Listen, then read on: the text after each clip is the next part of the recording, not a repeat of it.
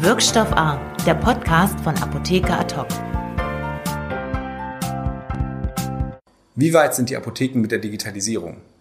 Ergebnisse liefert der Digitalisierungsindex Apotheke, kurz DIA, den die Kollegen von Aposcope erheben.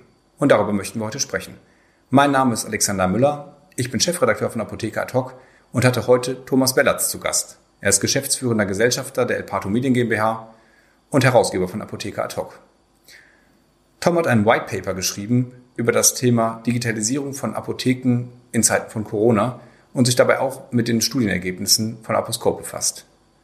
Die zeigen unter anderem, dass ein Drittel der Apotheken die Digitalisierung heute als Chance begreifen. Ein Viertel sieht eher die Risiken.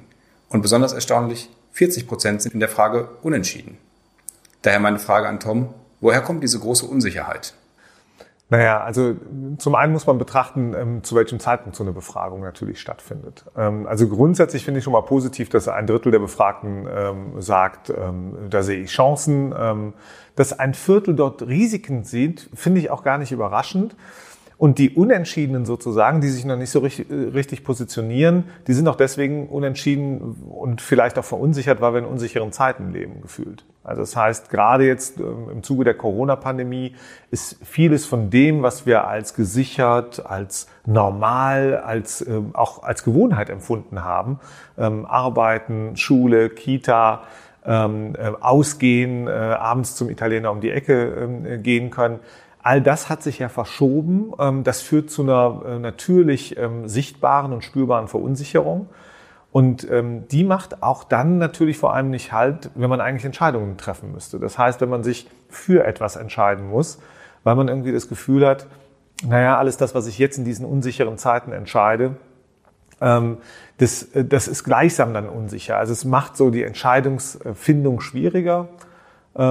Insoweit glaube ich, dass dass es so eine, dass man zuerst mal betrachten muss, die, das eine Drittel, das sagt, da gehe ich hin, da mache ich mit, da sehe ich eine Chance.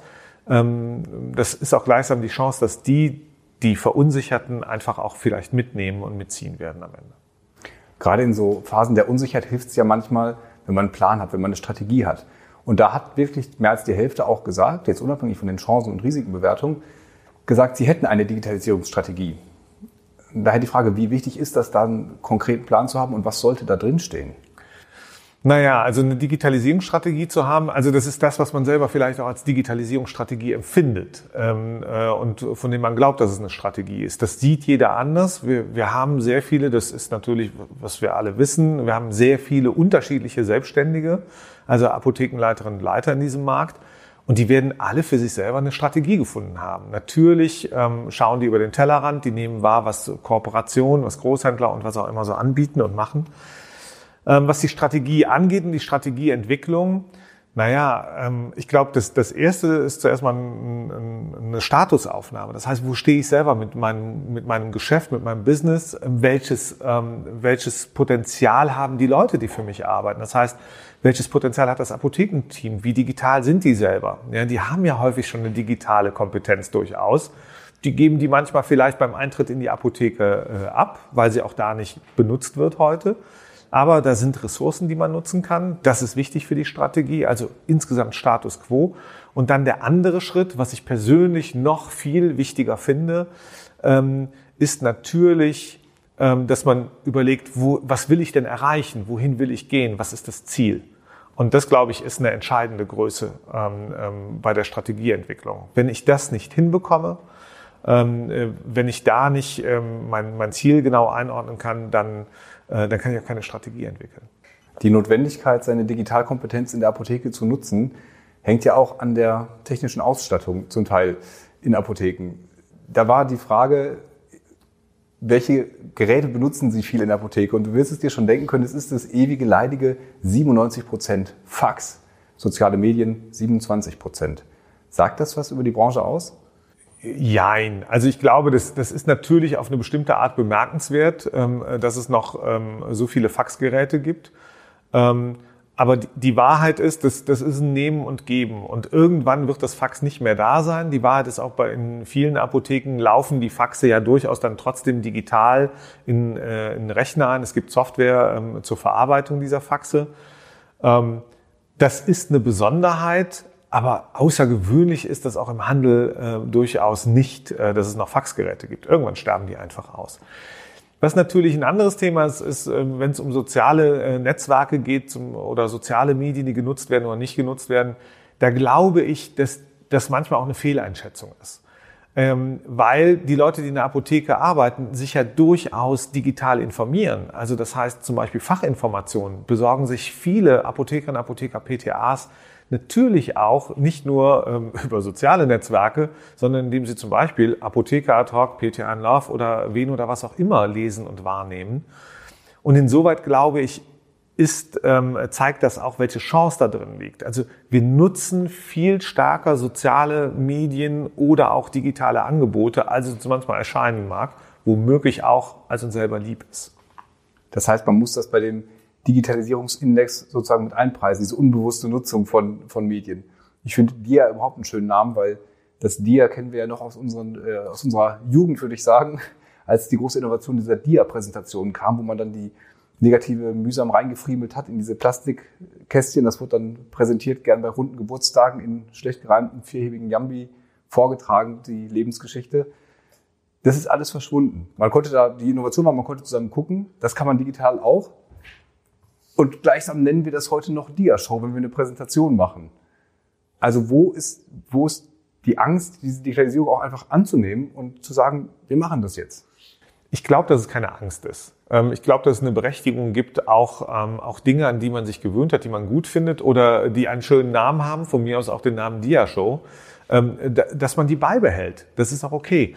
Was sich wandelt, ist die Technik, die ich einsetze. Ja, wenn wir überlegen, wie wir früher vor 30 Jahren, vor 40 Jahren Fotos gemacht haben, Fotos vielleicht sogar ab und zu mal selber entwickelt haben oder den Film weggebracht haben, dann irgendwann die fertigen Bilder abgeholt haben, da sind wir heute halt anders drauf. Heute ist die Realität, ich mache mit meinem Smartphone ein Foto irgendwo im Urlaub, manchmal auch in der Apotheke für die eigene Apothekenwebsite oder für den Facebook oder den Instagram-Auftritt und dann lade ich es einfach hoch.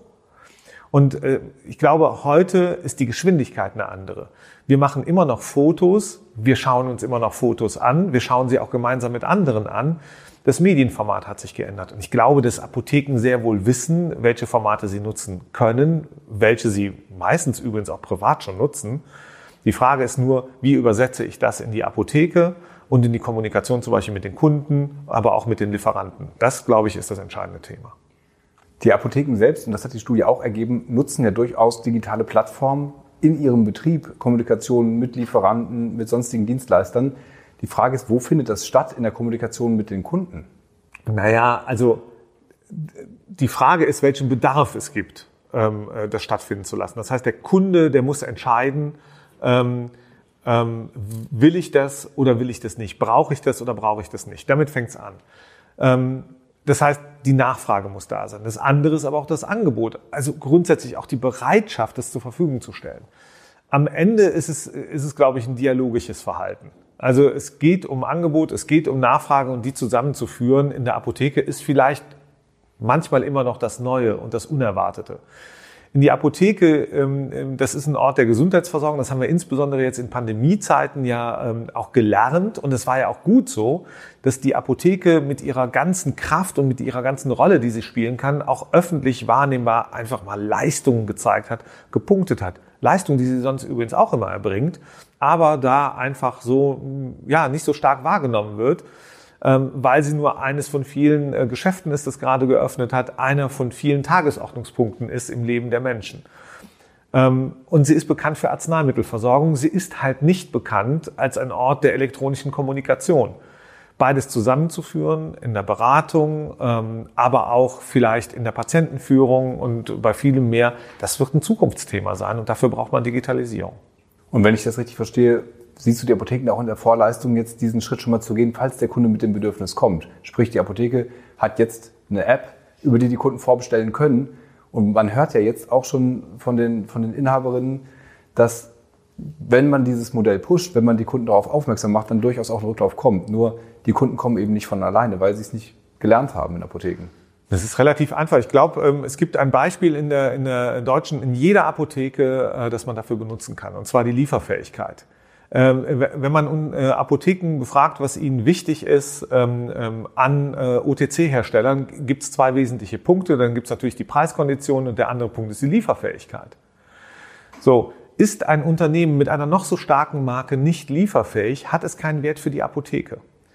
Umgekehrt bedeutet das, ich als Apotheke muss natürlich proaktiv entscheiden, dass ich lieferfähig bin dass ich, dass ich etwas anbiete. Wenn ich etwas nicht anbiete, kann es gar nicht genutzt werden.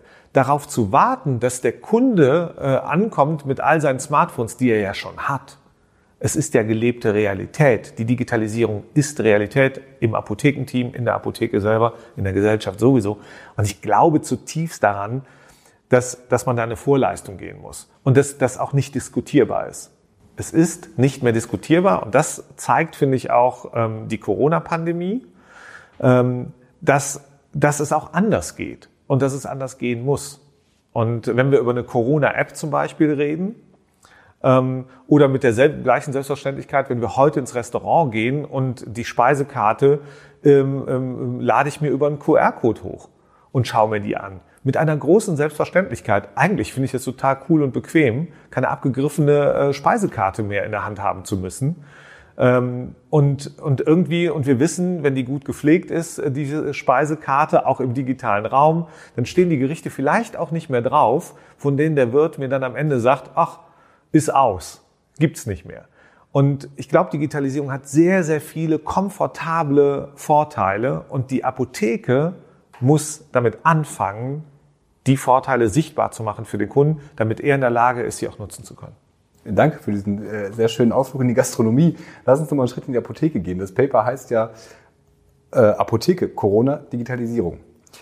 Was hat denn die Corona-Pandemie bis jetzt mit der Digitalisierung von Apotheken gemacht? Naja, das sehen wir ja auch, in, das ist ja auch ein Teil der Befragungsergebnisse ähm, ähm, aus dieser ähm, Studie, die die Aposkop da ähm, kurzfristig aufgelegt hat. Wir, wir sehen ja wirklich, dass es, dass es ein, ein, ein wirklich ein, eine Triebfeder ist ähm, also Corona, für die Digitalisierung auf allen Ebenen. Wenn wir, ähm, ob wir bei Apotheker ad hoc, bei El Pato, aber auch in vielen anderen Unternehmen, ähm, da arbeiten die Menschen im Homeoffice seit zwei, drei Monaten schon mit einer großen Selbstverständlichkeit und wir stellen alle fest, es funktioniert. Da sieht man, welchen Erfolg Digitalisierung auf allen Ebenen zeitigen kann. In der Apotheke und gerade in diesen Corona-Zeiten heißt digital oder ermöglicht Digitalisierung auch ja, dass, dass ich Patienten informieren kann, ähm, dass, äh, dass ich ähm, ähm, Dinge wie selbstverständlich seit Ewigkeiten diskutiert vorbestellen kann, womöglich, dass sie mir dann nach Hause gebracht werden äh, können. Ähm, wenn, wenn Apotheken nur eine bestimmte Anzahl, wie wir es erlebt haben, von Patienten in ihren Geschäftsräumen bedienen kann, dann ist es wichtig, andere Wege zu finden, wie ich mein Geschäft aufrechterhalte. Wenn ich nicht wie in der Vergangenheit vielleicht, wenn 10 oder 15 Kunden in der größeren Apotheke stehen und bedient werden oder warten, sondern das sind plötzlich nur noch drei oder vier, ähm, dann muss ich ja mein Geschäft trotzdem machen. Und Digitalisierung ist dafür da, zum einen die Kommunikation zu verbessern, aber zum anderen auch das Geschäft zu verbessern. Und ähm, wenn ich mit der kaufmännischen Erkenntnis daran gehe und mit dem Willen, das zu nutzen, dann werde ich auf jeden Fall Erfolg ähm, haben. Und das, glaube ich, zeigt, Corona ähm, jetzt deutlicher als je zuvor. Die Apotheken haben ja durch ihr Vor-Ort-Dasein ihren Wert bewiesen, gerade in der Corona-Krise. Das ist ja vielfach herausgestellt worden, gab es ein eigenes Lob vom Bundesgesundheitsminister für. Was wäre denn vielleicht noch besser gewesen? Wie hätten die Apotheken das noch besser stemmen können, wenn die Digitalisierung da schon weiter gewesen wäre? Naja, ich glaube, das ist so ein bisschen, äh, das sage ich ganz offen, das hätte, hätte Herrentoilette. Also da, darüber kann man äh, spekulieren, muss man nicht spekulieren. Ich glaube, es geht darum, jetzt einfach, dass, dass das jetzt die letzte Erkenntnismöglichkeit ist, glaube ich, für Apotheken. Wer jetzt nicht begreift, dass Digitalisierung ein Must-Have ist, ähm, der wird es auch nicht mehr verstehen. Corona hat gezeigt, wie nützlich Digitalisierung sein kann, dass es gar keine Gefahr ist, sondern dass es ein Zugewinn ist. Und wenn es ein Zugewinn ist für meine Patienten und für meine Kunden, ist es automatisch ein Zugewinn für die Apotheke. Mir geht gar nichts verloren. Ich glaube, auch der Benefit der Digitalisierung für die Apotheke ist tatsächlich, dass sie etwas erreichen und leisten kann, was zum Beispiel große Versandapotheken ähm, nicht leisten können. Und das, das ist eben dieses, dieses Live-Erlebnis vor Ort.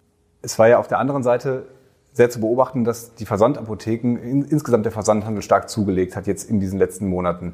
Die Apotheken hatten gegenüber anderen Branchen den Vorteil, dass sie geöffnet sein durften. Da waren sie vielleicht nicht so sehr betroffen.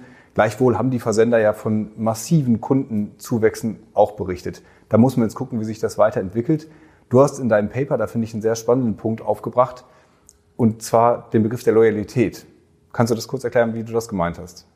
Naja, es ist relativ einfach aus meiner Sicht. Ich glaube, dass ich, wenn ich ein Geschäft vor Ort habe, dann habe ich eine Präsenz und auch eine sichtbare äh, Präsenz. Das, was jetzt passiert ist in der Corona-Zeit, ist, dass, dass die Menschen, auch wenn sie natürlich, manchmal hatten sie auch keine andere Möglichkeit, das muss man ihnen ja auch zugestehen, weil sie nicht raus wollten oder konnten oder das als Gefahr empfunden haben, die haben auch deswegen zum Beispiel bei Versendern auch bei, ähm, äh, bei Versandapotheken bestellt. Aber das Zentrale, glaube ich, ist, dass die Menschen auch erkannt haben, welchen Wert die lokale Versorgung vor Ort hat, welchen Wert, ähm, weil sie sie auf einmal nicht mehr nutzen konnten, die Apotheke, der Händler vor Ort, ähm, ja, die Kneipe, das Restaurant vor Ort hat.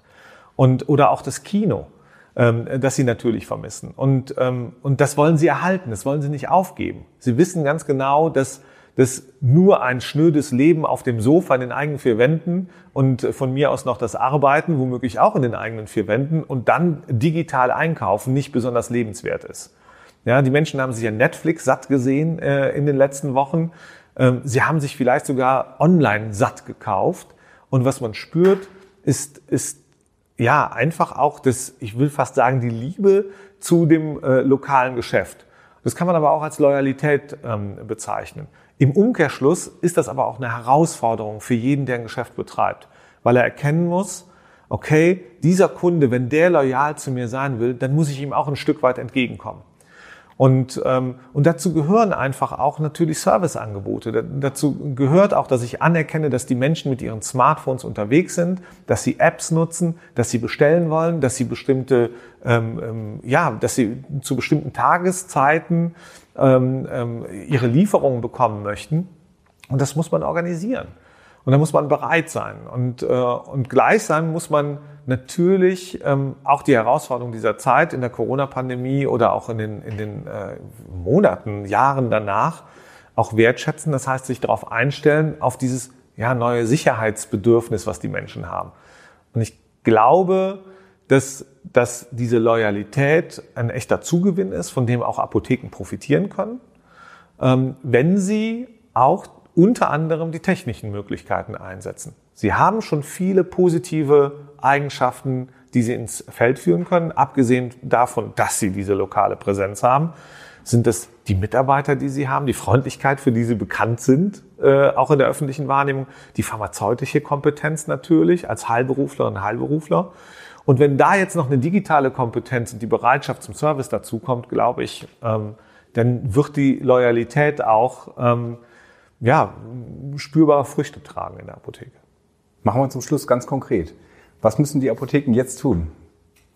Das ist eine gute Frage. Ich glaube, das, das ist verdammt unterschiedlich, äh, wenn man, wenn man sich betrachtet, wo zum Beispiel eine Apotheke gerade angesiedelt ist, ähm, ähm, was sie genau für ein Kundenspektrum hat. Ähm, und ausgehend davon, welchen Status sie heute schon erreicht hat oder eben noch nicht erreicht hat. Ja, zu welchem, zu welcher Gruppe gehört sie? Gehört sie zu denen, die auf dem Weg sind, die das als Chance begreifen? Gehört sie zu denen, die sagen, oh, ich habe da Angst vor, so ein bisschen wie die Kaninchen, das Kaninchen vor der Schlange? Oder bin ich zu den, äh, bei den Unsicheren? Was sie tun muss, ganz konkret, sie muss auf jeden Fall alle Chancen nutzen. Wenn sie, ob sie in Kooperationen ist oder in anderen Verbundformen, muss sie sich austauschen. Und sie muss insbesondere ihre Kunden fragen. Das ist das Wichtigste. Sie muss nachschauen, welche Kundenklientel bediene ich, wer kommt zu mir in die Apotheke, wer sind die Leute, welche Bedeutung hat das Smartphone, wollen die bestellen. Wenn, wenn beispielsweise ich einfach nur meine Kunden frage, wollen sie bei mir digital bestellen, wollen Sie diese Bestellung nach Hause liefern. Das werden die wenigsten Apotheken bis heute gemacht haben. Aber das zu tun ist ja schon mal ein Anfang, überhaupt die Kunden zu fragen, was die wollen. Und dann kann, und wenn dann ein Viertel der Kunden sagt, ja, finde ich eine gute Dienstleistung, dann wird eins passieren. Dann werden diese Kunden gleichsam auch Werbung machen für diese Apotheke, dass sie dieses Angebot hat. Ich glaube, dass die Zeiten sich dramatisch ändern und dass äh, das Fragen und Befragen von Kunden, von Patienten oder von potenziellen neuen Zielgruppen dazu führt, dass eine Apotheke ja, nicht nur sich digitalisiert, sondern am Ende auch ein erfolgreiches Geschäft hat. Okay, dann vielen Dank für diese Einschätzung, Tom. Ihr müsst jetzt noch digitalisierungsmäßig ein paar Schritte machen. Ihr müsst euch diese Aposkop-Studie holen. Den äh, Index gibt es einmal im Mai, der wurde im Februar zum ersten Mal erhoben. Das Paper von Tom gibt es bei Apotheker Talk zum Download und natürlich diesen Kanal abonnieren und liken. Vielen Dank fürs Zuhören. Bis zum nächsten Mal. Danke, Tom. Danke. Wirkstoff A, der Podcast von Apotheker Ad hoc.